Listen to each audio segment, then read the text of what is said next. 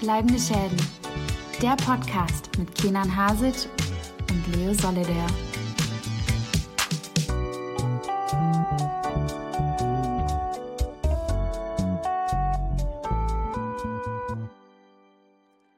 Herzlich willkommen zu einer neuen Folge von Bleibende Schäden. Mein Name ist Leo Solidar und ich begrüße am anderen Ende der Leitung meinen großartigen Kompagnon Kenan Hasic, Folge 90. Und wie geht es dir? 90 Mal haben wir uns berührt, 90 Mal ist nichts passiert, wie man immer so schön sagt. Mir geht es außerordentlich gut.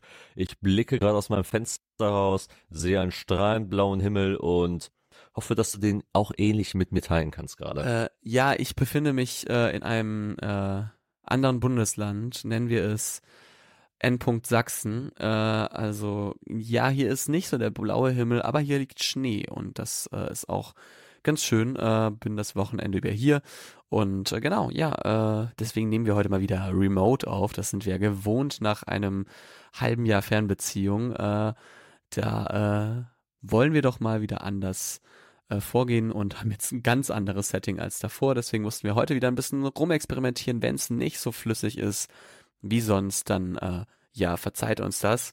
Ich habe hier aber jetzt ein sehr schönes ähm, Mini-Headset und das äh, hoffe ich mal, dass es einen ganz guten Klang rausbringt. Du hörst dich von meiner Seite aus ganz gut an. Ich hoffe, dass sich das auch für unsere ZuhörerInnen auch so ähnlich anhört und ja, man kann auch sagen, toi toi toi, dass heute alles glatt läuft. Genau. Was ich dich aber fragen wollte, Kenan, wie happy bist du mit deinem Spotify Wrapped und welche Persönlichkeit bist du? Bist du Gestaltwandlerin oder bist du irgendwie die Person, die Alben komplett durchhört? Was war dein Spotify Wrapped und warum war deine Soundtown Münster?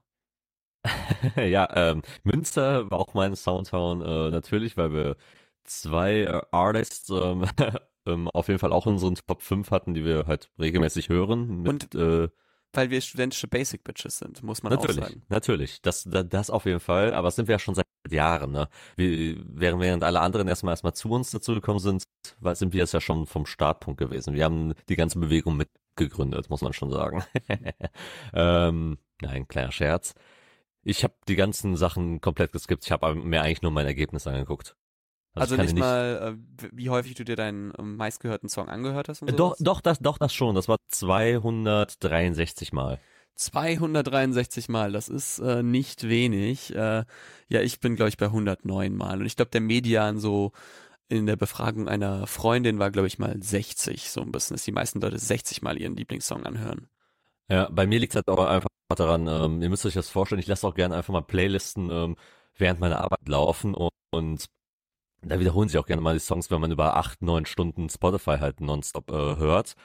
Und deswegen erklärt es auch, warum ich zum Beispiel 15.000 Stunden mehr habe als du. Richtig. Äh, äh, Stunden, Minuten meine ich. Ja, 15.000 Stunden wäre ein bisschen viel. Nee, aber ja, äh, 15.000 Minuten, also du hast ungefähr 55.000, oder? Richtig, richtig. Ich genau. kenne Leute aber, die haben äh, über 70.000, weil die ja. halt auch zu Hause einfach nonstop äh, das die Ding laufen lassen als White Noise das einfach durchlaufen lassen. Habe ich genau. auch ein paar Leute. Ja, genau. Nee, ich bin bei 40.000. Ich habe äh, letztes Jahr noch mehr Minuten gehabt, habe aber gemerkt, ähm, naja, dass diese Minuten ja auch die Podcasts mit einem begreifen und äh, und da bin ich ja so, dass ich dieses Jahr nicht mehr meine Podcasts über Spotify höre und daher äh, ja sich mein Anteil eigentlich also theoretisch in in äh, in wirklichen Zahlen sozusagen verringert hat, aber mein Musikeinteil enorm gestiegen ist, weil davor hatte ich 31.000 Minuten Podcast und ich glaube 52.000, äh, glaube ich, Minuten insgesamt und jetzt habe ich 40.000 ohne Podcast. Also der, der Musikanteil ist sehr explodiert. Ja, das auf jeden Fall, aber man hat ja auch ein bisschen angefangen, wieder diverser zu hören, regelmäßiger zu hören und wir haben es ja immer früher so gemacht, wenn wir uns ja immer getroffen haben, haben wir auch sehr viel über YouTube immer laufen lassen. Jetzt äh, dominiert ja auch quasi bei uns Spotify gern mal genau. häufig äh, einfach einfach dann als White Noise im Hintergrund. Genau, das äh, machen wir dann doch relativ viel. Äh, ja, äh, ansonsten dieses Spotify Rap dieses Jahr, es war wieder natürlich super aufschlussreich. Es, wir sind auch so gewesen, dass äh, wir bei vielen Leuten bei uns in der Instagram-Timeline gesehen haben, okay, das und das haben die gehört, so und so viele Minuten, habe ich natürlich auch gepostet.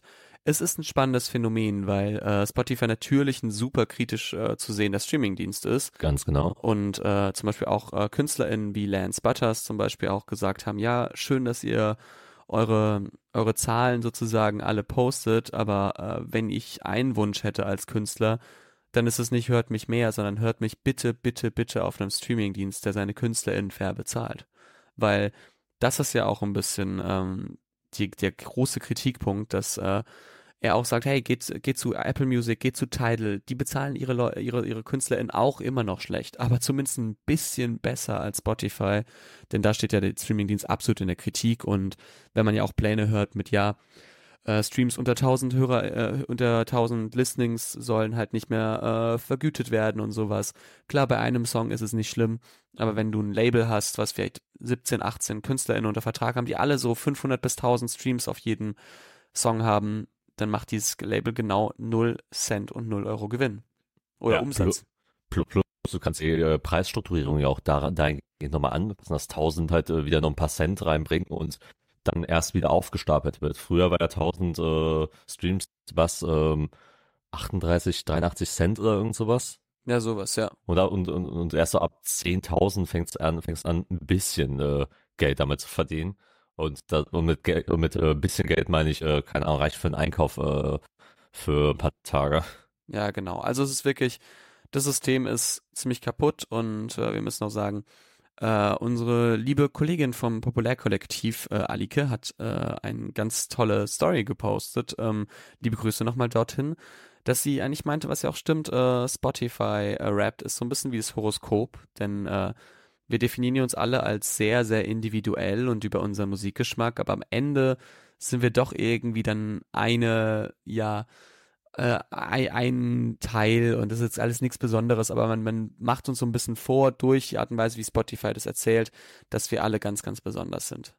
ja, das größte Problem an der Sache ist einfach, wenn durch die Kraft von so Social Media sieht man ja auch dann, wie verschieden oder wie gleich auch die Geschmäcker von Menschen sind und da Individualismus gibt es ja in der Form dann einfach, einfach auch nicht, auch wenn natürlich individuell die App dir das mitteilen möchte.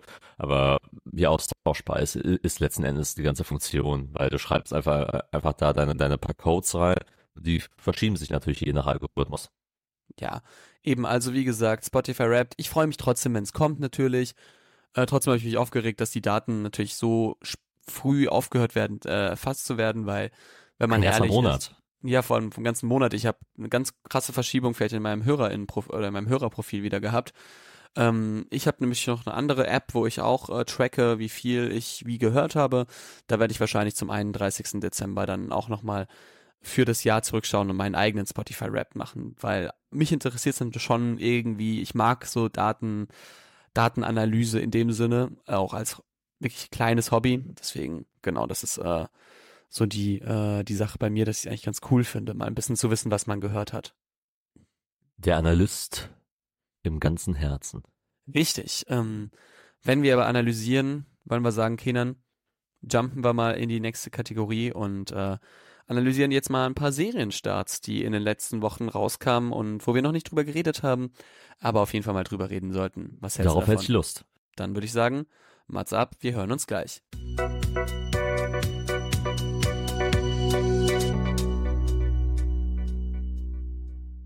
Und wir sind wieder da und wollen auch endlich mal wieder über ein paar Serien reden. Das machen wir ja manchmal oder haben wir in den letzten ein paar Monaten ein bisschen zu wenig gemacht, für meinen Geschmack, äh, weil man ja auch nicht immer hinterherkommt zwischen aktuellen Kino-Releases und aktuellen Serien-Releases. Es ist immer natürlich ein Spagat, äh, alles äh, schauen zu können oder reinzufinden, weil auch immer so viel auch immer zeitgleich startet. Das ist halt eben der Krux am ganzen Streaming-Services und Streamdiensten und ihren Release-Kalendern. Aber ich denke, wir haben jetzt in den letzten paar Wochen ja geschafft, ein bisschen wieder was zu schauen, Leo. Wie sieht's bei dir aus? Ja, auf jeden Fall wieder mehr als, als sonst, weil ich habe ein paar Sachen so, so äh, Miniserien habe ich ja ein bisschen geschaut. Ich habe ja in die Robbie Williams äh, Doku reingeschaut. Ich habe die Beckham Doku geschaut, aber so bei Serien an sich habe ich halt in letzter Zeit das geschaut, was ich für meine Rezension ähm, schauen musste. Und es war zum Teil ganz gut, es war zum Teil einfach nicht meins und zum Teil eher meh, muss man ehrlich sagen. Ähm, deswegen kam ich aber nicht so rein und ich finde, das wird auch schon ein Vorgriff sein, kleiner für unsere, äh, für unseren Jahresrückblick dieses Jahr, der auch natürlich wieder kommen wird, ne? Ähm, ich finde, dass dieses Jahr für neue Serien nicht das beste Jahr mal wieder war.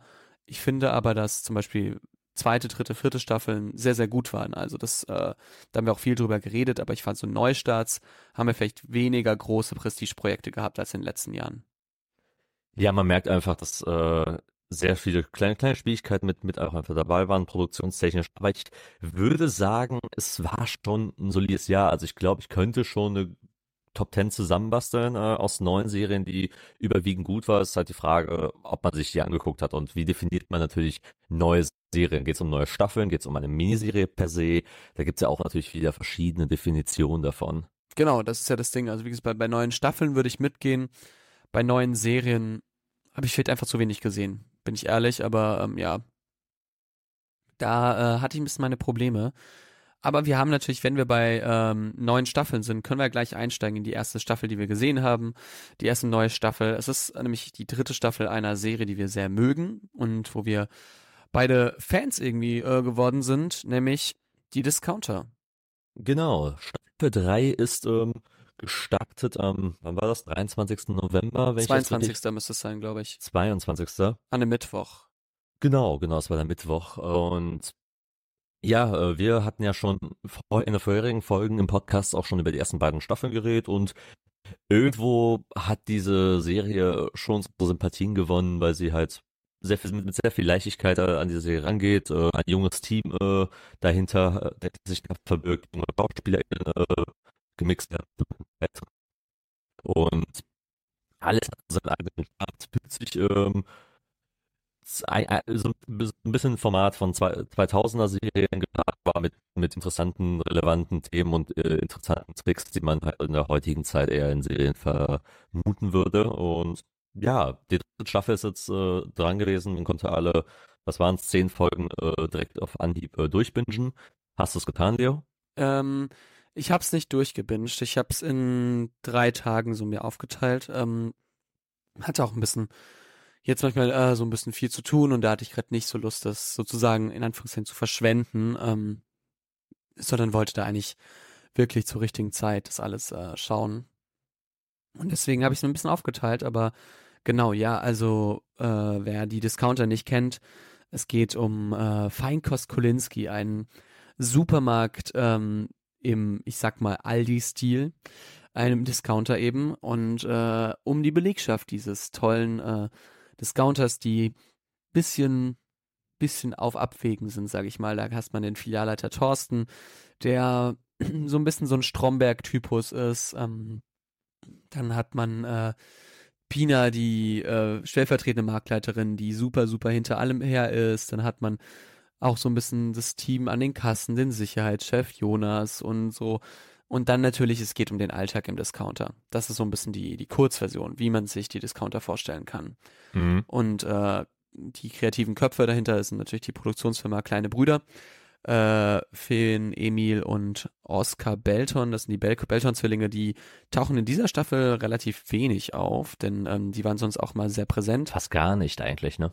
Genau, und äh, und dann der dritte ist nämlich auch einer der Hauptdarsteller, nämlich ähm, das ist der Darsteller von, von, von Titus, nämlich Bruno Alexander, und die sind sozusagen Teil dieser, äh, dieser Produktionsfirma und haben auch die Idee gehabt und ähm, genau, als ein bisschen man merkt, woher das kommt. Dieser Fremdscham-Style so ein bisschen kommt natürlich von Christian Ulm und Co., der auch ein bisschen dabei beratend dahinter stand. Übrigens, ähm, von Mein neuer Freund kommt bald äh, eine neue, ein neues Format, nämlich Meine neue Freundin. Also Mein neuer Freund, auch klassische Ulmen-Sendung der 2000er Jahre. Und ähm, da kommt bald mehr, aber das äh, werde ich erzählen, wenn es draußen ist. Ist mir gerade nur eingefallen. Mhm. Genau. Aber äh, genau, also es ist sehr fremdschämig, Mockumentary-Style und die ersten zwei Staffeln haben für mich äh, super, super gut funktioniert, weil sie ähm, sehr ja, sehr roughen, äh, echten Stil hatten, irgendwie trotzdem grenzüberschreitend waren, aber nicht bewusst verletzend irgendwie an sich, trotzdem aber, also schon hart waren und äh, natürlich einen grandiosen Cast hatten. Also der Cast ist immer noch, das kann man ja schon mal sagen, immer noch bockstark. Ich fand, der ist, besonders in der zweiten Staffel, sind die alle über sich hinausgewachsen. Und du hattest eine gute Mischung aus manchmal ein paar Gastauftritten, aber irgendwie trotzdem noch sehr viel Abenteuer, die der Stammcast so ein bisschen für sich ent, äh, so äh, hat. Also ich finde, das hat den die Magie von The Discounter im ausgemacht und es ist, es war immer hart zu ertragen, aber nicht so wie bei Jerks, wo ich manchmal ausschalten musste, weil es mir zu viel war. Mhm. Äh, ich finde es auch eigentlich, eigentlich super interessant, wie sie schaffen, den Alltag äh, einzufangen innerhalb dieses äh, schon heruntergekommenen Supermarkts. Und du siehst die Dreckigkeit, du siehst dieses äh, Verwesene teilweise. Und so fühlen das repräsentiert ja auch, auch teilweise auch die Gefühlswelten, die Stimmung äh, innerhalb dieser ganzen ja, Gesellschaft, möchte ich ja schon sagen, die in diesem kleinen Mikrokosmos äh, ähm, porträtiert wird. Finde ich halt super spannend. Und das kommt auch, finde ich, in jeder Folge ganz gut rüber. Ich finde ja, gerade die Darstellung, äh, wie man sich so einen Supermarkt auch vorstellt, innerhalb irgendwo am Strand von äh, Hamburg, super interessant. Genau, das funktioniert ja auch wirklich, wirklich gut. Es ist auch ein, es hat irgendwie so eine, so eine Tristesse so ein bisschen und ich finde, es ist aber auch eine sehr, also die, die Serie ist sich sehr dessen bewusst, wer sie schaut. Denn wenn ich schaue, so bei Be Real zum Beispiel, gefühlt alle meine FreundInnen haben diese Serie irgendwie in den ersten drei Tagen durchgesuchtet. Auf jeden zweiten Be-Real war Discounter schauen, Discounter und sowas. Und äh, man merkt, dass man da wirklich seine Zielgruppe gefunden hat und jetzt nicht großartig viel Werbung machen musste. Du meinst, du meinst die Zielgruppe heruntergekommene Studis, die auch im Supermarkt arbeiten? Ja, aber auch eher einfach so, so medienaffine Leute, die so ein bisschen die Ironie dahinter checken, so ein bisschen, weißt du, dieses, äh, mhm. und so ein mhm. bisschen alternativ. Ich finde, dass man da von Amazons Seite sehr, sehr gute Arbeit geleistet hat, dass man gar nicht so viel Werbung gemacht hat, aber sehr schnell wusste, ja, ähm, was da, was da genutzt werden muss. Ja, so ein kleiner Überraschungshit, muss man ja sagen. Man hätte jetzt nicht gedacht, dass die Serie jetzt so schnell so einen großen äh, Anklang findet, als du damals die vorgestellt hast. Da war ich auch so ein bisschen, äh, wird das, kann das funktionieren? Wird das gut sein? Hab da reingeguckt und wenn man einmal hinter die Charaktere auch kommt und einmal mit äh, der ganzen Welt auch äh, anfängt zu sympathisieren, dann bleibt man dran, dann hat man auch Lust weiter zu gucken, weil wie gesagt mit 19 bis 25 Minuten ist das auch wirklich sehr schnelllebig und auch sehr schnell geschaut. Deswegen, das kann man auch problemlos an einem Nachmittag alles runter äh. Ich habe es auch in zwei Tagen halt äh, mir angeschaut insgesamt. Äh, und man denkt sich so, ja, ich kann, ich kann mir schon vorstellen, dass ich mir auch mehr davon gucken will. Dass es als Format, ich solange die Ideen natürlich da sind, äh, noch zwei, drei Staffeln auch noch nach sich ziehen könnte. Ja, ich ähm, habe auch ein bisschen meine Probleme gehabt mit äh, der Art und Weise, wie halt die Charaktere entwickelt wurden, so ein bisschen. Also da war ein bisschen Vielstand äh, oder Leerstand und man hat gemerkt, dass die auf jeden Fall, ähm, ja, auf jeden Fall irgendwie so nicht ganz äh, es geschafft haben, äh, so die, diese Leere zu füllen mit guten Stories. Also ich hätte lieber es gehabt, wenn man sagt, komm, wir machen zwei, drei Folgen mehr und dafür ist die Folgenlänge vielleicht nur 15 Minuten, weil manchmal fühlte sich das ein bisschen nach Leerstand an und ich glaube, diese, diese Frische, die du in den ersten zwei Staffeln hast, die weicht dann irgendwann einer gewissen Routine, was ja normal ist und da muss man, glaube ich, echt damit äh, klarkommen und ich glaube, das wurde noch nicht so gut gelöst. Ich finde, es war auch für mich jetzt, dass ich sagen würde, das ist die, die schwächste Folge, für, äh, schwächste Staffel für mich. Ja, ähm, um halt, dann, um halt mal ein paar Beispiele ähm, hervorzuheben. Ich finde mit Jonas, äh, den man ja immer als einen sehr sympathetic, also sympathischen Charakter, mit dem man auch irgendwie Mitleid mit seiner Story bezüglich seiner Mutter und auch mit äh, seiner Homosexualität, wie man äh, umgegangen ist in den ersten beiden Staffeln, hat man ja schon versucht, äh, mit ihm, mit ihm so eine Figur zu finden, die irgendwie auf den ersten Blick weird wirkt, aber irgendwie auch nachvollziehbar in seinen Handlungen. Hier hat man versucht, schon mal einen Bruch zu machen, irgendwie, dass die Figur zwischenzeitlich doch sehr, sehr, sehr viel selbstbewusster wirkt, sehr viel aber auch äh, absurder und viel quatschiger ähm, sich verhält. Ja. Zum Beispiel eine, der, der neue versucht eine neue Identität für sich zu begründen, härter zu werden, Leuten Streiche zu spielen. Das wirkt dann manchmal aus dem, aus dem Kontext gerissen und manchmal auch nicht ganz so der Figur äh, passend, ähm, weil man sich denkt, okay, das machen jetzt für eine Folge und nächste Woche oder bei der nächsten Folge ist dann äh, wieder der Status quo einfach da und das ist dann ein bisschen, ein bisschen schade für die Entwicklung dieser Figur, weil man halt sich dann, weil, weil es wirkt dann wie so eine Testfläche und wirkt nicht wirklich, als ob man einen Plan mit der Figur hätte. Das ist mir bei Jonas am stärksten aufgefallen. Und dann hat man natürlich auch, und das ist auch klassisch Comedy-Serienlastig, ähm, einzelne Plot, Plot, Plotlines wie zum Beispiel, okay, Thorsten ist jetzt ein Tag, ein Tag mal weg, alle spielen jetzt mal die Vierleiterkarte mhm. und wie entwickelt sich das und wie sehe, sieht das aus? Da ist es auch immer, immer schwierig, ähm, alle Charaktere dann irgendwie reinzubinden, weil du das Gefühl hast, okay, zwei, drei Charaktere funktionieren für diesen Posten, aber alle jetzt in der Folge durchzuspielen, ist irgendwie zu wenig Zeit dafür zum einen und zum anderen sind die, sind ja auch die Szenarien dann auch da teilweise egal. Mhm. Ja, das ist nicht so, ähm, nicht so einfach. Aber dennoch, also habe ich ein bisschen einen Softspot für die Discounter und deswegen kann ich über ein paar Sachen hinwegsehen, aber ich stimme dir da schon zu. Es ist auf jeden Fall die Staffel, die mir am wenigsten gefallen hat bis jetzt. Aber ich glaube vielleicht, dass die bei einem Rewatch auch nochmal wachsen könnte. Ja, das denke ich auch. Also, wie gesagt, man kann immer gut reintauchen und wir reden ja hier immer noch von einer Serie, die so 19 bis 20 Minuten äh, von, von einem abverlangt. Mehr passiert da ja auch letzten Endes nicht. Äh, es ist alles sehr klein, ab und zu mal schießen die übers Ziel hinaus und, und ein bisschen drüber, aber so ganz äh, schlimm ist das ja nie. Also ich habe die immer noch gut bewertet insgesamt. Äh, ist immer noch eine solide Staffel, kann man sich geben. Und wie gesagt, ich würde es nicht in zwei Tagen durchgucken, wenn ich es schrecklich gefunden hätte. Ja, eben. Also glaube ich auch. Also ich hätte auch irgendwie dann mal gesagt, ich breche ab, aber deswegen, ich fand es auch ganz schön, hat mir ganz gut gefallen und äh, die Discounter gibt's auf Amazon Prime für alle, die mal reinschauen wollen. Und ja, äh, würde mal sagen, Kenan, wollen wir zur nächsten Serie rüber. Ja, sehr gerne. Ähm, auf welche hättest du Lust? Also wir haben jetzt äh, zwei Animationsserien noch im Petto. Genau. Ich würde die eine nehmen, wo ich, die ich durchgesehen habe, nämlich die, die auf einem äh, auf einem Comic basiert, der auch ein Film wurde. Okay, dann gerne. Ähm, dann reden wir über eine Serie, die ich noch nicht ganz beendet habe. Mir fehlt nämlich noch die allerletzte Folge. Mhm. Und ja, du hast es ja schon ange angedeutet, es, basiert nicht nur auf dem Comic, ich meine sogar auf dem Manga. Ähm, auf dem Manga, stimmt, ja.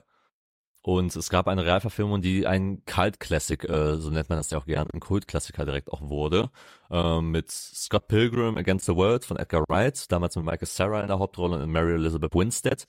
Und Scott Pilgrim hat sich auf Netflix damit etabliert und spendet uns eine kleine, feine, kurzweilige Serie äh, mit dem Namen Scott Pilgrim Takes Off.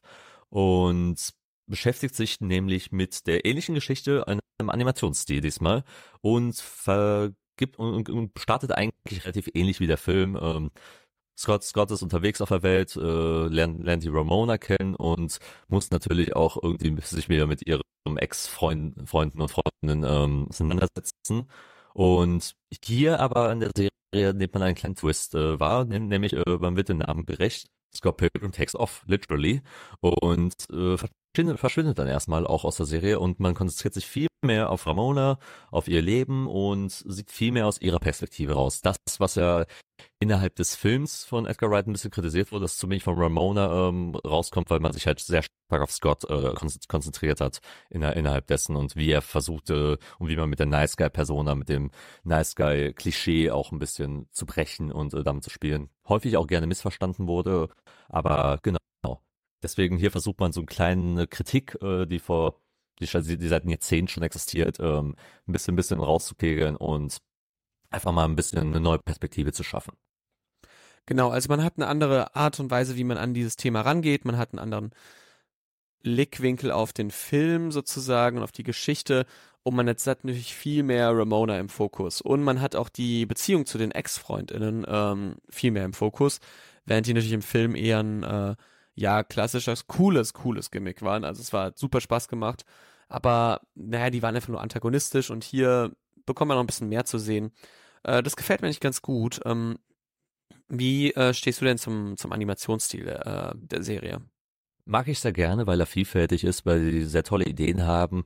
Auch gerade für diese Kampfsequenzen haben sich äh, sch schön natürlich von klassischen äh, Anime-Stil, von äh, Videogame-Stil orientiert. Also das, was ja auch der der Film ja auch macht. Äh, deswegen lieben ja auch viele Leute Pilgrim gegen, gegen den Rest der Welt, weil man mit den Stilen spielt.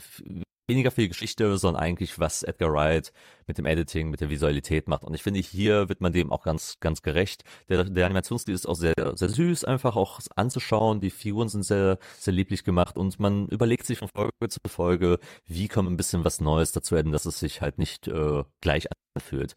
Und wie du auch schon sagst, ich mag es auch sehr persönlich, dass sie auch gerade die Ex-Freundinnen ähm, Perspektiven halt auch mit, mit, mit reinbringen und sie auch menschlicher wirken lassen und nicht nur wie Hürden, die man überwinden muss. Ja, genau. Also ich ähm, finde generell auch die Art und Weise, wie der, äh, ja, wie die Serie mit allem arbeitet, das finde ich ganz cool. Ich glaube, mein größtes Problem damit ist, und das ist eigentlich wirklich ein persönliches Problem von mir, dass ich sowohl den Film ewig nicht mehr gesehen habe, als auch den Manga nie gelesen habe. Weil ich glaube, dann wird mir die Serie noch mehr Spaß machen. Weil persönlich ich finde die cool alles, aber ich merke, es ist einfach für mich was, wo ich sage, okay, nee, das, das ist schon lange her, dass ich es äh, nicht, äh, dass ich gesehen habe und deswegen bin ich nicht so ganz in der Welt drin. Also ich muss noch zwei, dreimal nachschauen, okay, wen hatten die, wen hatte Ramon denn als, als Ex-Lover sozusagen, die Scott Pilgrim da besiegen musste. Das allein schon sowas, daran merke ich dass ich einfach lange Zeit den Film nicht gesehen hatte und vielleicht ein bisschen länger braucht, um reinzukommen. Mhm, kann ich, kann ich ja verstehen. Ähm, Scott Pilgrim habe ich auch ewig nicht mehr gesehen, aber ich war relativ schnell wieder drin. Ich konnte wieder realisieren, äh, welche Figur zu welcher ähm, Story gehörte und so, zu welchem kleinen Feld äh, auch dem im Film das umgesetzt wurde. Was ich total auch mag, ist, ähm, dass man auch halbwegs äh, oder größtenteils auch wieder den Hauptcast auch wieder dazugeholt hat als, als Voice Casting. Möchte ich mal hervorheben, dass man alle eigentlich mit an Bord hatte. Mary Elizabeth Winstead als Ramona, äh, Michael Sarah ist dabei, du hast Billy Larson, du hast ähm, äh, boah, zahlreich, zahlreiche andere Namen, die mir jetzt gerade alle nicht einfallen, aber du hast sehr namhaften äh, Cast nochmal nochmal nochmal fürs Voice Acting reingerückt, die auch wirklich auch sehr sehr gut auf, aufbereitet sind in der in der Gesamtheit. Hier lass mich nochmal gucken. Kieran Culkin hast du mit dabei, Alison Pill, ähm, Johnny Al Simmons, Alison Brie, Alison Brie. Ähm, ja, man hat also auf jeden Fall tolle tolle Cast äh, Members dabei. Auch genau. äh, Nick Frost und Sam Peck haben auch einen Auftritt. Ja, stimmt, stimmt. Und genau, das, das wollte ich auch nochmal kurz positiv hervorheben. Auch hier wieder reden wir von einer Serie, die halt eine Durchschnittslänge von 25 bis 30 Minuten hat, acht Folgen auf Netflix, wie gesagt, seit jetzt eineinhalb Wochen draußen, will ich jetzt mal grob behaupten, ähm, oder zwei Wochen maximal macht schon Spaß, für, gerade für, für Fans der, des, des Ursprungsmaterials, des Films und auch für die Leute, die auch sich gerne wirklich mal nach einer Ramona-Perspektive auch immer gesehnt haben. Hier hat man äh, den Versuch gewagt und ich finde, der ist ein sehr erfolgreicher Versuch geworden. Ich finde auch, dass der sehr gelungen ist. Also wer auf Netflix schaut, äh, Scott Pilgrim Takes Off, auf jeden Fall eine Empfehlung von uns. Wollen wir dann uns dem dritten Film, äh, der dritten Serie widmen, die wir noch besprechen wollen, Kenan. Ganz genau, können wir gerne machen. Wir haben auch hier eine, die seit Anfang November draußen ist. Ja, äh, genau. Auch wieder eine Netflix-Serie. Netflix hat nochmal eine Animationsoffensive gestartet. Ähm, dafür ist manchmal Netflix doch, doch gut bei aller Kritik, die man äh, dazu bringt, dass man äh, äh, gerne mal auch wieder gute Animationsserien äh, wieder mal finden kann. Äh, eine andere Serie, die, die wir jetzt nicht besprechen werden, die ich sehr empfehlen kann, ist zum Beispiel Pluto, ähm, die sich so ein bisschen mit Cyberpunk-Ästhetiken auseinandersetzt und auch eine sehr emotionale Geschichte dazu erzählt. Mehr dazu vielleicht im Jahresrückblick, da ich da nochmal dazu äh, aufgehen kann. Aber wir reden über eine andere Serie, eine Abenteuer-Animationsserie, und zwar Blue Eye Samurai, auch eine Miniserie. Genau. Ich habe da November. Erst zwei genau. Folgen gesehen, bin ich ehrlich. Also erst ich, zwei? Okay. Ja, genau. Ich habe ich hab's durchgesehen und war sehr begeistert davon. Ähm, kannst du eigentlich deinen äh, Ersteindruck schildern? Wie gesagt, ähm, kurze Info noch meinerseits. Äh, seit dem 3. November schon draußen auf Netflix verfügbar. Hier eine, eine Serie, die ein bisschen länger geht. Äh, die hat dann ihre Folgenlänge von 45 bis 50 Minuten und hat sich auch äh, sehr stark ähm, mit japanisch-amerikanischen äh, Castings äh, beim, beim Voice-Casting mit, mit dabei. Zum Beispiel Masioka äh, kenne ich zum Beispiel noch aus der Hero-Serie, der hat äh, Hero, Hero gespielt, äh, nur mal als Beispiel. Und man beschäftigt sich natürlich auch mit hier mit der Periode, wie der, wie der Titel sagt, mit Samurai, mit den ganzen, ähm, e mit der Edo-Periode Japans, jungen Kriegern, die alle versuchen, so ihre, ihre, ihre Phase zu finden und die Serie nimmt sich Zeit, verschiedene Perspektiven äh, darauf zu nehmen und verschiedene kleine, kleinere Geschichten dabei zu erzählen. Und ist in seinem Animationsstil auch, finde ich, sehr besonders. Wie hast du das, ähm, Leo, äh, empfunden nach den ersten zwei Folgen? Also, ähm, der Stil ist auf jeden Fall ein bisschen gewöhnungsbedürftig, finde ich. Ähm, aber ich fand den sehr, sehr cool. Ich fand, der hatte sehr coole, sehr coole Ideen, mit denen er spielt und ähm, das macht er sehr gut. Äh, mir gefällt auch die Art und Weise, wie dieses Thema äh, eingeführt wird. Also im, im, 16, im 17. Jahrhundert in Japan werden die Grenzen geschlossen und äh, unsere Hauptfigur ist ähm, das Kind eines europäischen äh, Menschen. Das kann man sagen, oder? Ja. Genau. Äh, ich möchte nicht zu weg äh, nehmen und äh, das äh, ja äh, gefällt mir nicht sehr gut, wie dort die Thematik eingeführt wird, auch die ganze ähm, ja, die ganze Schwertkampf-Thematik wird auch gut aufgebaut. Die Kämpfe sind wirklich, wirklich gut gemacht. Es ist super brutal. Ähm, das muss man auf jeden Fall sagen. Also wer damit nicht klarkommt und denkt, ach, eine witzige kleine Animationsserie, der ist da falsch auf jeden Fall. Ähm, Sie ist sehr blutig auf jeden Fall. Genau, also das ähm, muss man sagen, ist auch relativ explizit, muss man auch äh, sagen, was Sexualität und sowas angeht. Mhm. Ähm, ich finde, dass die Geschichte super spannend ist. Ich weiß eben noch nicht, in welche Richtung sie geht und noch so ganz 100% habe ich mich noch nicht mit allen Figuren so angefreundet, sage ich mal, aber ich finde, dass die Art und Weise, wie diese Serie aufgebaut wird, die, äh, die gefällt mir sehr gut und ich finde, dass die auch echt gut gemacht ist. Ja, weil sie sich auch traut, finde ich, innerhalb äh, dieses Samurai-Themas auch viel neue Geschichten zu erzählen, die du halt vorher immer nur im, ich sag mal so, früher im traditionellen japanischen Kino eher angedeutet hast oder eher vermuten konntest, hat man hier, jetzt mal hier schon sehr viel direkter, man hat sehr viel mehr Freiheit, äh, daran zu gehen. Und es fühlt sich dann auch erfrischend an. Es fühlt sich halt jetzt nicht an, als ob du nochmal die Sieben Samurai anguckst oder Ran oder andere Verweise auf äh, Akira Kurosawa ähm, bringst. Äh, die hast du natürlich äh, für Leute, die ein, wachs wachsames Auge haben und äh, da ein paar Dynamiken erkennen. Aber ansonsten fühlt sich das alles viel frischer an. Man, äh, ich habe auch gelesen, dass ja auch äh, einige aus dem Autorenteam von Blade Runner 2049 auch äh, daran mitarbeiten.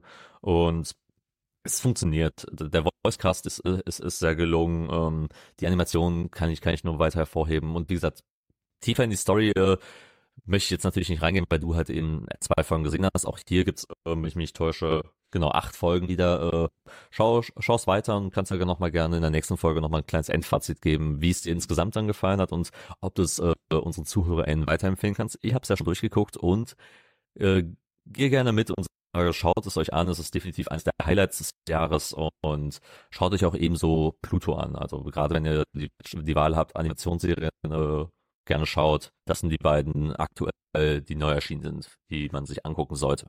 Also ich werde mir auf jeden Fall äh, Blue Eye Samurai weiter anschauen. Ähm, hab leider nicht mehr so lange Netflix, weil ich es nur mal für eine Rezension mir wieder geholt habe und direkt gekündigt habe. Deswegen muss ich mich mal ranhalten, aber vielleicht schaffe ich es ja, um ein bisschen reinzuschauen. Alles klar, dann wünsche ich dir viel Erfolg dabei. Richte uns gerne in der nächsten Folge darüber. Und ich würde sagen, damit, äh, wie bei Spotify äh, diese Woche, machen wir hier auch einen kleinen Rap und würden jetzt gleich direkt weiterziehen nach einem kleinen Trenner und dann gehen wir rüber zu den Filmen. Ja, finde ich gut.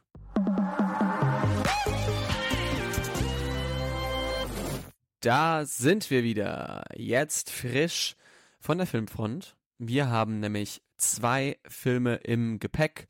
Der eine läuft schon ein bisschen, also äh, und wir kamen einfach noch nicht dazu, ihn zu schauen aus äh, verschiedenen Gründen, auf die ich gleich äh, drauf kommen werden. Und der andere. Korrekt, Korrektur, du. Ja, hast, ich, äh, ein bisschen ich, gebraucht. Ich habe ein bisschen länger gebraucht, ja. Und der andere Film startet frisch dann am 7. Dezember. Also wir geben euch schon mal eine Vorab-Review äh, für einen Film, der bald rauskommt, ob der sich lohnt. Genau. Finde ich gut, finde ich gut. Ja, wir gehen jetzt erstmal auf den ersten Film. Ich muss nämlich jetzt ein Mea Culpa bringen. Genau, wir reden über Anatomie eines Falls, Anatomie d'une Chute, Anatomy of a Fall, wie man ihn nennen will, von Justine Trier, äh, der auch wirklich schon Ticken im Kino ist. Äh, aber äh, genau, warum konnte ich ihn nicht sehen? Ähm, wir haben eine lange Geschichte. Ich glaube, es fing an Ende September, da war die Pressevorführung dafür. Genau, ähm, da bin ich hingegangen. Genau, da bist du hingegangen. Ich konnte aus äh, familiären Gründen nicht hingehen. Und äh, danach hatten wir auf dem Cologne Film Festival Da habe ich einfach keine Tickets mehr bekommen.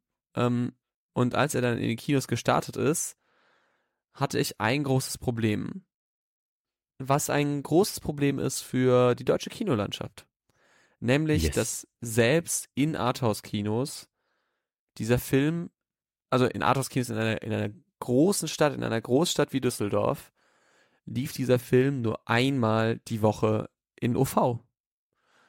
Und ähm, es gibt Filme, da kann ich es verzeihen, wenn die jetzt nicht im, im Original sind. Das ist nicht schlimm, ne? Also, ob ich jetzt irgendwie jetzt mir den neuesten Marvel-Film in OV anschaue oder nicht, da bin ich zum Beispiel jemand, der sagt, finde ich jetzt nicht so schlimm. Fände ich natürlich cool, wenn ich es in OV schauen kann, aber gibt Schlimmeres.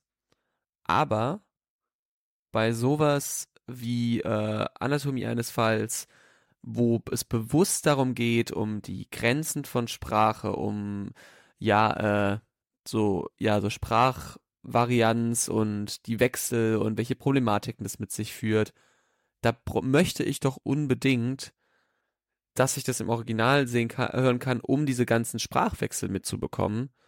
Und da finde ich es einfach dämlich, dass man sowas nur einmal die Woche macht.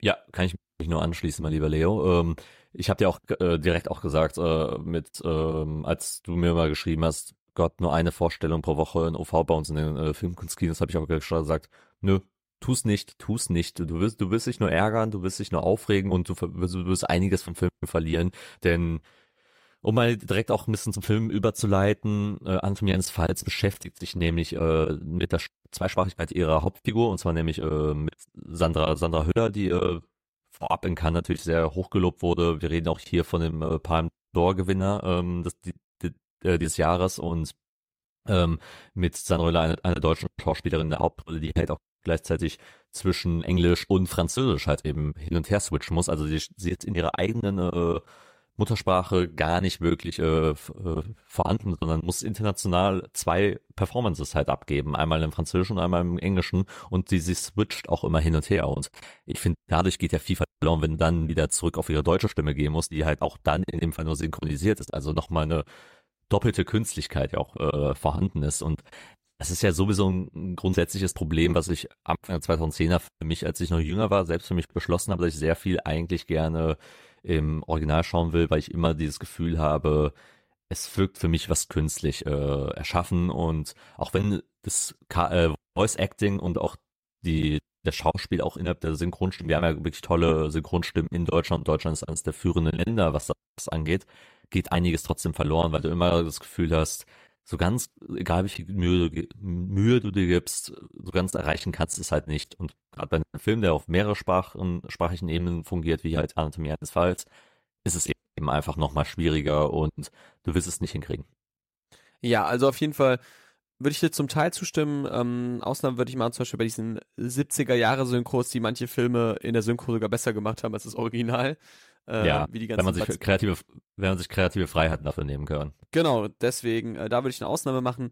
Ansonsten stimme ich dir schon zu, ähm, in ein paar Fällen und besonders bei Fällen wie hier Anatomie eines Falls. Oder wir hatten dieses Jahr schon Past Lives, also äh, über die, naja, da, da kann man nichts anderes sagen als, da muss man das im Original schauen, weil es einfach keinen Sinn ergibt, aus der Handlung heraus, die in der Synchro zu schauen, weil du einfach so viel verlierst.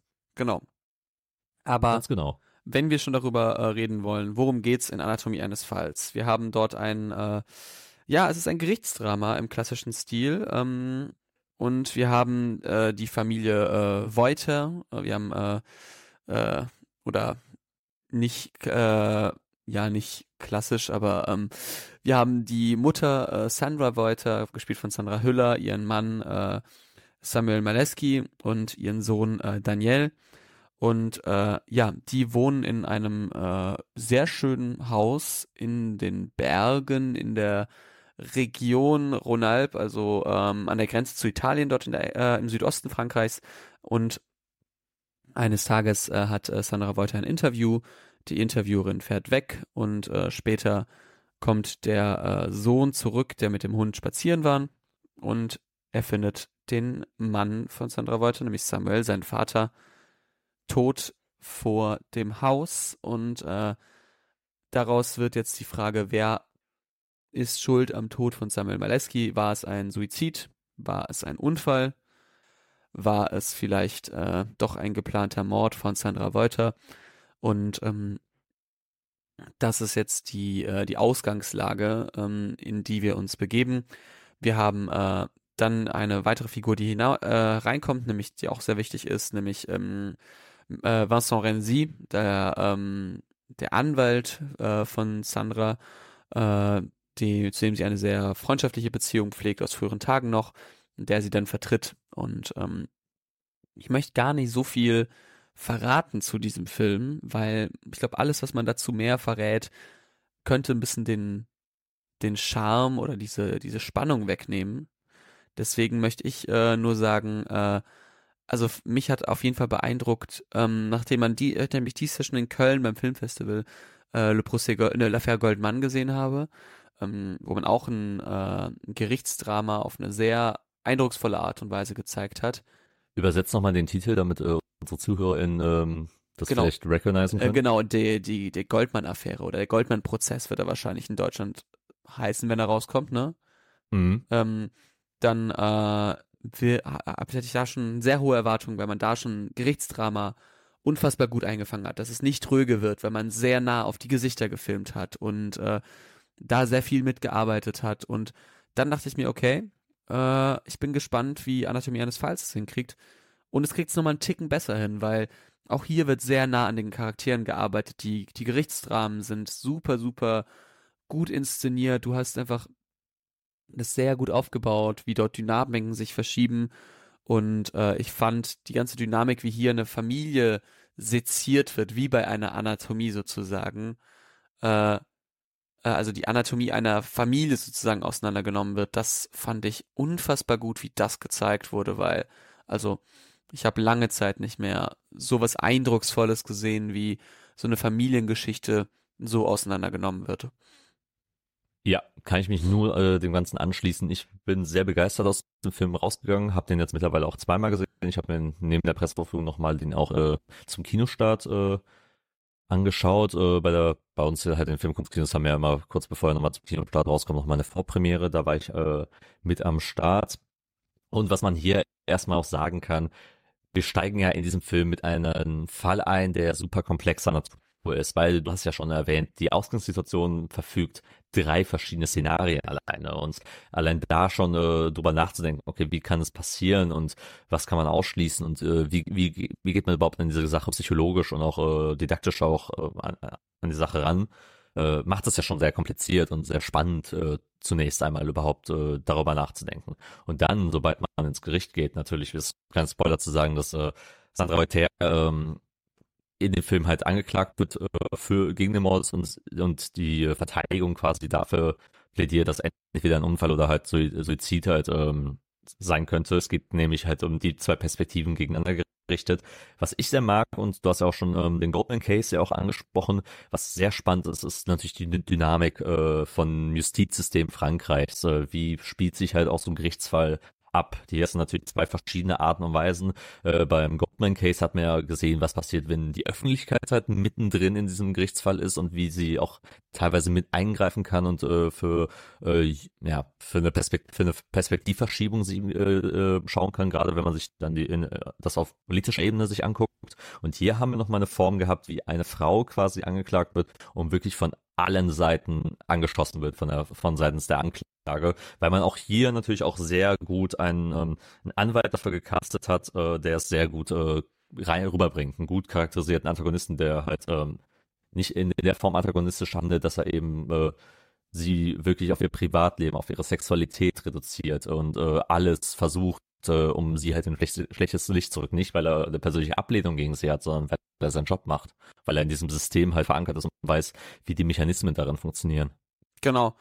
Das ist eben das super, super Spannende. Also ich fand den, den Staatsanwalt auch sehr gut und es entwickelt sich aber trotzdem einfach eine eigene Dynamik darin und äh, ich finde, dass Sandra Weiter super gut darin äh, charakterisiert wird. Sandra Hüller spielt sie auch fantastisch. Also, ne, wie gesagt, äh, sie ist sie ist zwei bis drei, man hört manchmal ein, zwei Sätze auf Deutsch sagen, aber eigentlich zweisprachig, Englisch, Französisch, beides nicht ihre Muttersprache und also ein Schauspiel in seiner, nicht in seiner Muttersprache schon mal zu machen, finde ich sehr beeindruckend.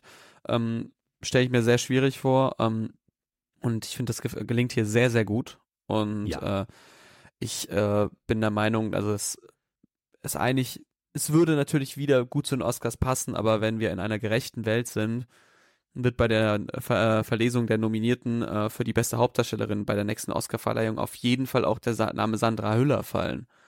Weil, also, das ist eine monumentale Performance und es gibt innerhalb dieses Films eine ganz bestimmte Szene, in der eine Rückblende gezeigt wird und du weißt genau, welche ich meine. Ganz genau. Und das Highlight äh, des Films, würde man das ist für mich eine zehnminütige Highlight-Szene, bei der mir einfach die Luft weggeblieben ist. Also das ist Ja. wirklich, dies, das ist wirklich Top-Notch-Schauspiel und wenn wir denken, dass äh, sowas einfach gezeigt werden kann, da habe ich, da ziehe ich meinen Hut vor. Was ich auch nochmal äh, neben Sandra Hüller auch lobend erwähnen möchte, ist äh, auch gerade das Skript, ähm, was, was, was zusammengebastelt ist. Und ich finde halt die Parallele zu Goldman Case halt super witzig, weil Arthur Ari, ähm, der ja innerhalb des ähm, Films von Goldman Case ja auch eine wichtige Rolle spielt in dem Film, hier das Drehbuch zum Beispiel geschrieben. Ja. Und da beziehungsweise zusammen mit Justine Trier ähm, daran zu, mitgearbeitet. Und ich denke mir, ja, da merkt man schon, dass er auf jeden Fall ein Gespür hat äh, dafür, dafür, wie er das inszenieren muss und wie man auch, ein modernes Gerichtsdrama erzählen kann. Weil oft hast du ja bei Justizdramen, gerade wenn du im Amerikanischen bist, immer das Gefühl, dass es gerade, wenn es in Richtung Gericht geht, ist immer sehr langweilig und sehr immer gleich gleichbleibend wirkt. Hier gehst halt wirklich ran bis früh in diesem Gericht und du weißt nicht, was passiert. Du bist halt wirklich so schwierig, du, du weißt halt selber nicht, was passiert ist, du hast die verschiedenen Perspektiven, aber welcher willst du glauben? Auch gerade natürlich ähm, diese schwimmende Beziehung zwischen äh, Vincent Renzi ähm, und, und dann äh, Voltaire zu haben, das ist ja auch super, super schwierig, weil du da eine persönliche Beziehung hast und du weißt ja nicht, wie sehr befangen es ist, diese Geschichte. Und auch lobend erwähnen mich natürlich auch den Sohn äh, Daniel, Daniel, ähm, der einen Sohn spielt, der halt ähm, durch einen Unfall äh, erblindet ist und und hier natürlich auch sehr stark natürlich seine Aussage ins Gewicht, Gewicht fällt.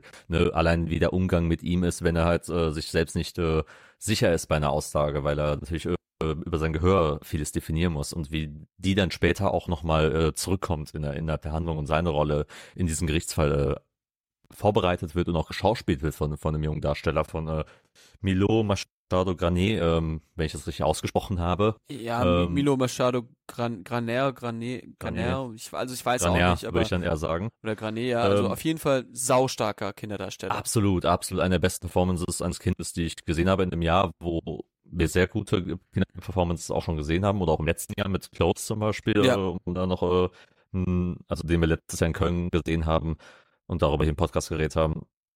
Ähm, ganz, möchte ich hier auch nochmal hervorheben, ähm, ein Film, der wirklich sehr viel richtig macht und halt auch zu Recht äh, all die Lobpreisungen bekommt. Bei Sandra Hüller sind wir natürlich gespannt, ob eine Nominierung äh, äh, reinkommen wird. Zone of Interest kommt ja im nächsten Jahr auch noch raus. Da spielt sie auch noch eine sehr große Rolle. Ähm, könnte ihr Jahr werden. Das könnte wirklich ihr Jahr werden, weil ich finde, hier überzeugt sie halt, weil ich hatte bei ihren deutschen Performances, abseits von Toni Erdmann, immer das Problem gehabt, dass sie sich sehr zu nüchtern teilweise für mich angefühlt hat, zu sehr maschinell, irgendwie zu sehr mh, apathisch immer so. Ich habe sie immer als sehr kalt äh, wahrgenommen. Und hier bricht sie halt, finde ich, aus allen Registern raus. Ja, dann, ähm, also ich kann auf jeden Fall sagen, ich fand sie sehr, sehr toll, äh, als ähm, äh, am Theater habe ich mal sie ein bisschen gesehen. Da habe ich sie, glaube ich, mal, war das in, in Hamlet, wo ich sie gesehen habe, wenn ich mich nicht täusche. Und äh, da fand ich sie sehr, sehr gut. Aber ja, ich kann verstehen, was du meinst. Ich bin sehr gespannt darauf, was wir in Zukunft von Anatomie eines Falls hören. Genau. Also, wenn ihr ihn noch nicht gesehen habt, Anatomie eines Falls von Justine Trier, geht rein. Es lohnt sich. Ja, und äh, die Kritiken überschlagen sich natürlich auch immer weiter positiv. Ich habe auch mal gerade auf Letterboxd geguckt, 4,2 ist der Score und ich sehe auch bei vielen von unseren FreundInnen äh, eigentlich fast nur ausschließlich gute Bewertungen, ganz selten mal jemand, der ich habe eine Person, die den mal mit drei Sternen ab, äh, abgewatscht hat, sonst eigentlich nur begeisterte acht, neun, neuner Stimmen, die es Ja. dazu gibt. Finde ich, äh, ja, stimmig. Also deswegen schaut euch Anatomie eines Falls an. Äh, es, er ist sehr gut. Ähm, wollen wir noch zum letzten Film kommen, den wir unbedingt äh, besprechen sollten, Kenan? Absolut, gerne. Kinostart 7. Dezember. Der Film lautet How to Have Sex. und äh, ist ein britischer Film ähm, in der Regie von Molly Manning Walker, äh, eine relativ junge Regisseurin, durch gerade 30 geworden, ist ihr äh, Spielfilmdebüt, muss man auch noch sagen, ne? Also äh, Ja. äh, darf man nicht vergessen. Und ähm, genau, worum geht es denn in How to Have Sex, Kenan? Äh, ist es so witzig, wie der Titel vielleicht äh, klingt? Eher nicht, würde ich sagen. Äh, kleine Anekdote zunächst. Ähm, Mo- Molly Manning Walker, ähm, hast schon richtig ange, äh, angesprochen, äh, dieses Jahr 30 geworden. Ähm, Regiedebüt vorher einige Kurzfilme gemacht in der Richtung. Hat in Cannes natürlich auch äh, den Nachwuchspreis bekommen. Und ähm, es, wenn wir beim Filmfest Cologne sind, gibt's ja immer eine kleine Einführung, so die so ein bis zwei, drei Minuten äh, gehen kann. Und die Einführung sagte, Molly Manning Walker hat äh, ein bisschen so gegen die Kann-Grenzen verstoßen und oder gegen, gegen die, so die Tradition, weil normalerweise ist ja immer vorgesehen, immer äh, im Anzug, im Smoking, in langen Abendkleidern dort zu erscheinen, wenn man auf den rot- roten Teppich geht oder auf die Bühne geholt wird. Und da gab es ja schon eine kleine, kleine Diskussion, weil auch, Frauen immer dazu gezwungen wurden, immer Absatzschuhe zu tragen. Da gab es ja äh, revolutionär in Anführungsstrichen natürlich äh, von Kristen Stewart äh, die Geste, dass sie damals ihre Schuhe ausgezogen hat und gesagt hat, nö, das kann, das, das halte ich einfach nicht mehr aus und äh, wurde damit natürlich auch sehr gefeiert. Und Molly Manning Walker hat nochmal einen, einen draufgesetzt. Äh, als sie auf die Bühne hol- geholt wurde, war sie nämlich nicht da. Sie war, steckte noch äh, im Verkehr fest, äh, auf dem Taxi unterwegs gewesen. Ähm, also man wartete und wartete und dann kommt sie an, hat äh, ja, eine Shorts an, ein Sporttrikot und äh, rennt, rennt quasi voll äh, nass, gefühlt nass geschwitzt äh, Henry Fremont, äh, Thierry Frem- Fremont, äh, dem Cannes-Präsidenten, in die Arme, umarmt ihn und äh, bedankt sich dann bei dem Preis und ist dann äh, die lockerste Person, die du dir vorstellen kannst. Das fand ich schon sehr ergiebig, sehr interessant äh, von, von ihr, äh, einfach als, als Character-Piece, äh, um in diesen Film einzusteigen, um zu sehen, okay, mal, mal, mal gespannt, wie sie das äh, innerhalb dieses Films äh, nacherzählen wird. Denn dieser Film äh, setzt sich nämlich mit drei britischen äh, Mädchen aus, ähm, und zwar mit Tara, Sky und Fee, ähm, die zusammen nach ihrem bestandenen Abitur, nach ihrem Highschool-Abschluss beziehungsweise ihre Prüfung geschrieben haben und jetzt ein bisschen nach den ganzen äh, Lernen ein bisschen die Sau rauslassen wollen. Äh, gehen, äh, ja, reisen, reisen zusammen nach Griechenland und wollen natürlich diesen klassischen Partyurlaub erleben, äh, trinken, in einem Club tanzen, erste sexuelle oder schon die nächste sexuelle Erfahrung auch äh, machen, denn das soll ja so ein bisschen der Sommer ihres Lebens sein. Und mit äh, Tara haben wir so die Hauptfigur, die, Perspekt die Hauptperspektive darin, weil sie nämlich ähm, als jungfräuliche ähm, so Person ähm, in diesen ganzen Ding reingeht und natürlich sagt, ja, irgendwie will ich schon hier meine ersten Erfahrungen haben und auch ein bisschen von ihrem Freundeskreis äh, so so ein bisschen da- darin darin gehend äh, charakterisiert auch wird und der Film nimmt neben anfänglichen Ekstasen, Euphorien dann doch äh, ein paar düstere Züge an, weil wenn es darum geht, äh, wo, wo ist selbst bei so Partyurlauben die Grenze, wie sieht's mit Consent aus und wie sieht es auch gerade aus, äh, wenn man diese erste sexuelle Erfahrung hat und sie eben nicht so abläuft, wie in den Vorstellungen halt äh, man sich erträumt hat, um es mal hier so vorsichtig wie möglich mal auszudrücken. Genau, wir ähm, wollen gar nicht zu viel sagen über die Handlung, ne? Also äh, nur über das Setting, das hast du ja schon mal ziemlich gut be äh, beschrieben.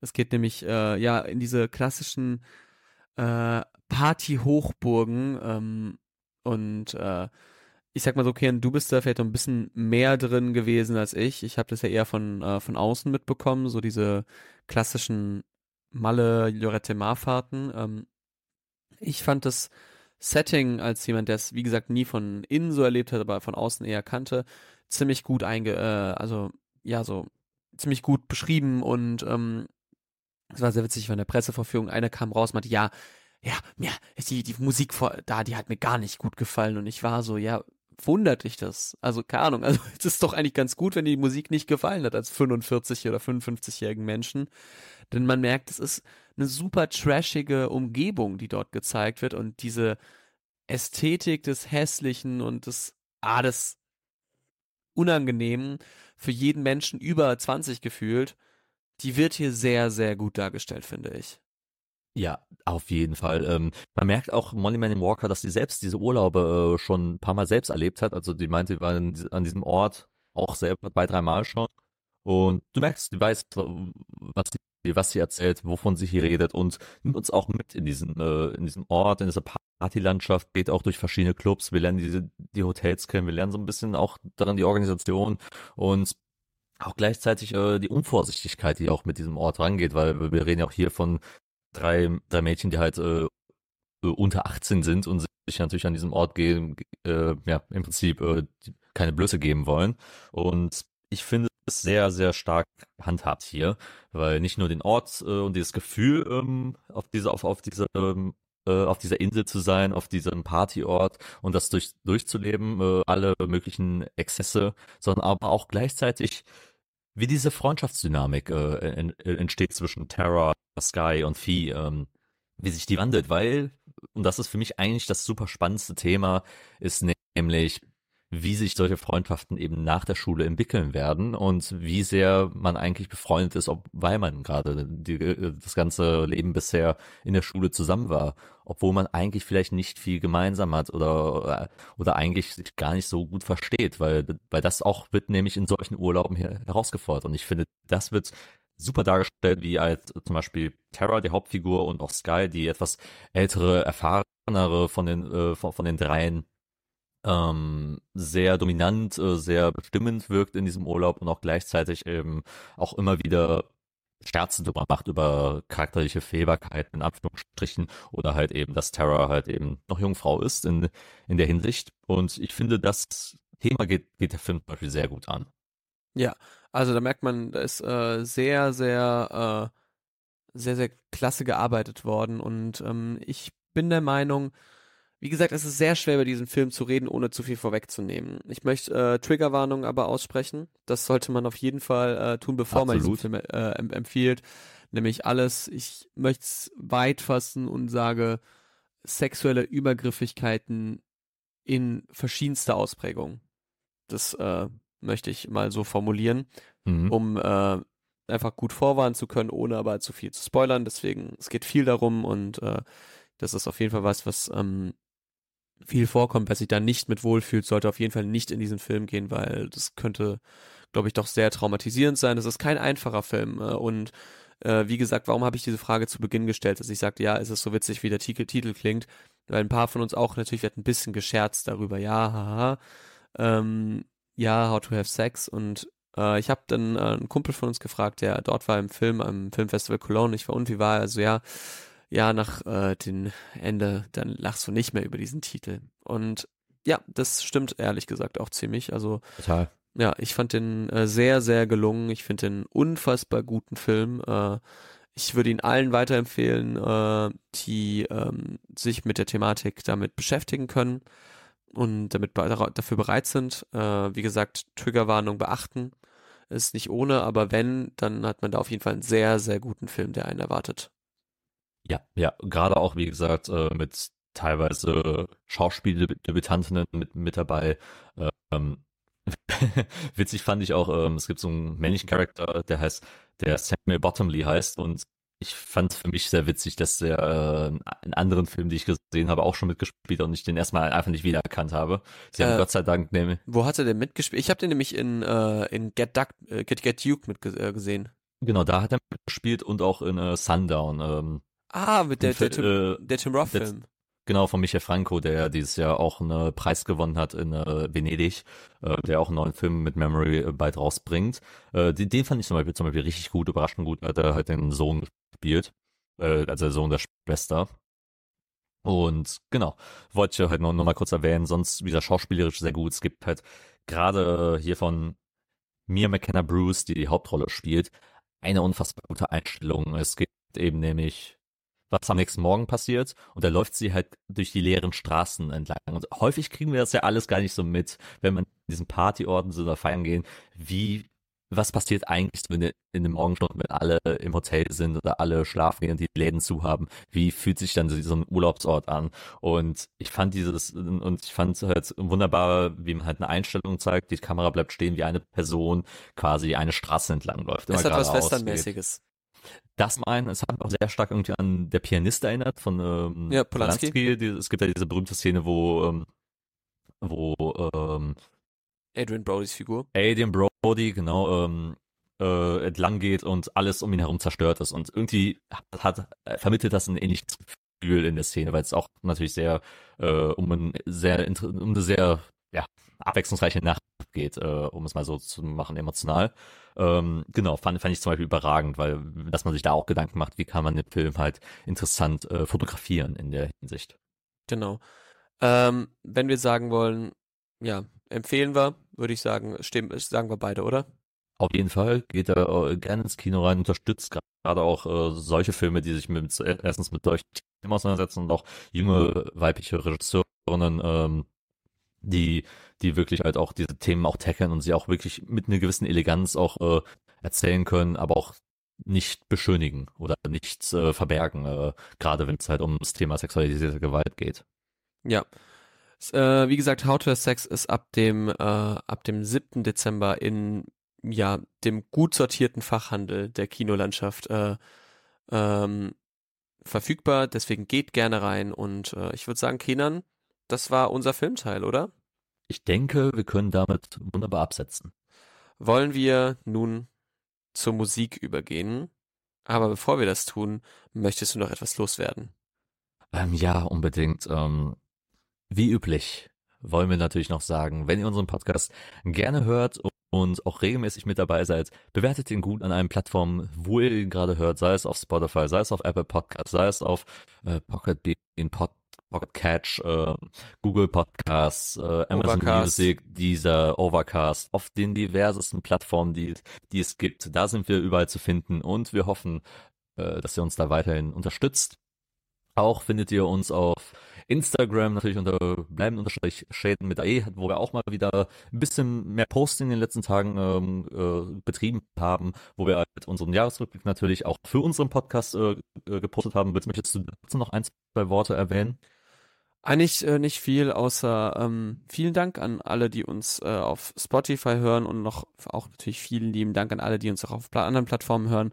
Ähm, wir machen, wie gesagt, bleibende Schäden seit dreieinhalb Jahren und äh, es macht uns immer noch sehr, sehr viel Spaß und es ist schön, dass auch wenn wir das natürlich nicht nur für die HörerInnen machen, man am Ende trotzdem des Jahres sieht, okay, 34 Prozent Leute mehr haben diesen Podcast gehört. Das ist jetzt natürlich nicht die Welt und wir wissen, dass wir jetzt nicht äh, Millionäre werden damit, aber es ist einfach ein schönes Gefühl, dass das irgendwie auf Anklang stößt. Ganz genau. Ähm, wie gesagt, auf Instagram und auch auf TikTok äh, mit unter Namen, gleichen Namen zu finden und vor allen Dingen wollen wir auch mal gucken, gucken, dass wir im nächsten Jahr auch wieder ein bisschen mehr aktiv auf äh, Social, Social Media unterwegs sind. Ist ja immer sehr bei uns äh, achterbandmäßig äh, unterwegs. Mal gibt's mehr, mal weniger. Vielleicht schaffen wir es da ein bisschen äh, mehr Consistency ich auch, äh, speziell von meiner Seite aus äh, mit reinzubringen. Aber mal gucken, wie, wie sich das neue Jahr da dahingehend entwickeln wird. Auf jeden Fall zu Weihnachten gibt auf einer über Weihnachten gibt's auf jeden Fall nochmal noch mal dahingehenden Schub. Und das wär's von meiner Seite aus. Ach, nee, nee, natürlich noch nicht. Äh, wir haben natürlich noch unsere Mailadresse schadenkassen.gmail.com, wo ihr uns auch natürlich gerne alles schreiben könnt, was euch durch den Kopf geht. Kritik äh, an Episoden, Lob für die Episoden, Themenvorschläge, Sachen, die äh, die unter dem Radar liefen und wir vielleicht behandeln müssen. Ich meine, wir haben ja bald unsere 100. 100. Episode. Vielleicht lassen wir auch gerne die Community in Anführungsstrichen ähm, entscheiden, was unser Thema da sein sollte. Who knows? Who knows, ne? Aber who knows, welche Songs packen wir jetzt auf unsere tolle Playlist, äh, die Schadenkasten-Playlist, ne? Genau, die bleibenden Track-Schäden möchten wir sie ja auch gerne nennen. Richtig. Auf Spotify Und zu hören, vielleicht ab nächsten Jahr woanders. Das kann sein. Ganz genau, ganz genau. Und ich habe lange überlegt, so was nehme, was nehme ich denn mit rein? Ich fand jetzt war ja auch wieder so ein bisschen, gestern jetzt gar nicht, gar, bin ich gar nicht, leider nicht dazu gekommen, die Releases, also wir haben ja heute Aufnahme davon sind ein Samstag, gestern war ja wieder die neuen Releases, die habe ich noch, da habe ich noch gar nicht richtig reinhören können, äh, aus Zeitgründen. Aber ich möchte einen Song nochmal noch mal nehmen, der, der ein bisschen jetzt bei mir in den letzten Tagen wieder ein bisschen mehr im Ohr ist, den wir, wo du mir ein YouTube-Video mal dazu, äh, dazu mal geschickt hast. Und welcher Train-Song ist es denn? nee, es ist äh, tatsächlich äh, eine Version, die im Fernsehen lief, äh, von einem Künstler, den wir eigentlich noch nie wirklich behandelt haben oder mal in unserer Playlist mal dabei ist. Und zwar deswegen einen kleinen Debütanten vorzustellen mit Berg. Der also kannst du Berg. ja. Genau, mit, mit rote Flaggen zusammen mit einem Rundfunk, Tanz, Orchester, äh, Tanzorchester, die auch immer bei, bei Böhmermann spielen und wir nehmen seinen Böhmermann-Auftritt von Rote Flaggen. Die Ich Version glaub- mag ich sehr gerne. Den haben wir eigentlich, also ich glaube, den normalen Song haben wir schon drauf, aber wir packen einfach den Song nochmal drauf. Weil einfach, weil, einfach, weil wir es können. Ja, ich mag, ich mag die Version nämlich ein bisschen lieber als die Studioversion tatsächlich. Sehr schön. Hast du sonst noch was? Nein. Okay. Dann äh, hau ich jetzt mal ein bisschen raus. Ähm, Mach du, ich, Ich hab- ich, ich ich, hab- ging hinterher. Ich habe vier Songs. Ähm, der eine ist mir ähm, aufgefallen in der Playlist der FM4 Charts. Ähm, FM4 ist ein österreichischer Sender, der sich sehr viel mit ähm, alternativer Musik äh, äh, ja, auseinandersetzt. So ein bisschen die junge Welle des äh, ÖRF, ORF, nicht ÖRF, ORF. Ähm, mh, genau, und ähm, sehr, sehr guter Song. Äh, tolle Playlist. Ähm, kann man immer mal rein, äh, reinfolgen in diese Playlist. Äh, das heißt FM4 Charts und es wird wöchentlich aktualisiert und das ist der Song Conceded von Lola Young, von den richtig, fand ich richtig gut, richtig, richtig to toller Song. Ähm, dann gibt's von mir äh, die neue Drangsal-Single, äh, Life is a Killer. Ähm, hat mich die sehr kam gefreut. gestern raus. Was? Die kam gestern raus. Richtig, kam gestern raus, genau. Äh, hat mich sehr gefreut, dass ich, äh, dass der mal wieder was äh, rausgebracht hat. Dann gibt's von mir die neue Single auch von Easy Easy, alles viel zugleich, ähm, auch gestern rausgekommen und einen weiteren Bergsong, nämlich die neue Bergsingle mit Wenn du weinst. Das ist ein Uh. ganz klarer, äh, kurzer Abriss und äh, ich würde sagen, Kenan, weißt du was? Der kam zwar schon vor ein bisschen äh, einer ge- gewissen Zeit raus, aber ich würde sagen, als Certified Banger nehmen wir einfach die Bergsingle, also Rote Flaggen mit dem Rundfunktanzorchester, oder? Ja, kann man, können wir uns auf einigen. Fanden wir beide ja ziemlich gut. Ist ein super Song, ist ein toller Künstler, würde ich sagen. Kriegt den Certified Banger der Woche oder der Episode. Wir hören uns wieder in zwei Wochen. Und Jetzt kurz vor Weihnachten sind wir da. genau, dann sind wir nämlich in der letzten regulären Folge des Jahres dann. Folge 91 für die letzte reguläre Folge des Jahres, bevor wir uns dann in einen kleinen Winterschlaf ähm, verabschieden. Aber auch nur von kurzer Dauer. Genau, und äh, da wird auch vielleicht noch das ein oder andere nochmal auf euch zukommen, aber das dazu mehr in der nächsten Folge. Ansonsten bleibt mir nichts anderes zu sagen als Kenan, es war mir eine Freude. Wie immer, as always, Und dann würde ich sagen, das war eine neue Folge von bleibende Bleibende Schäden. Schäden.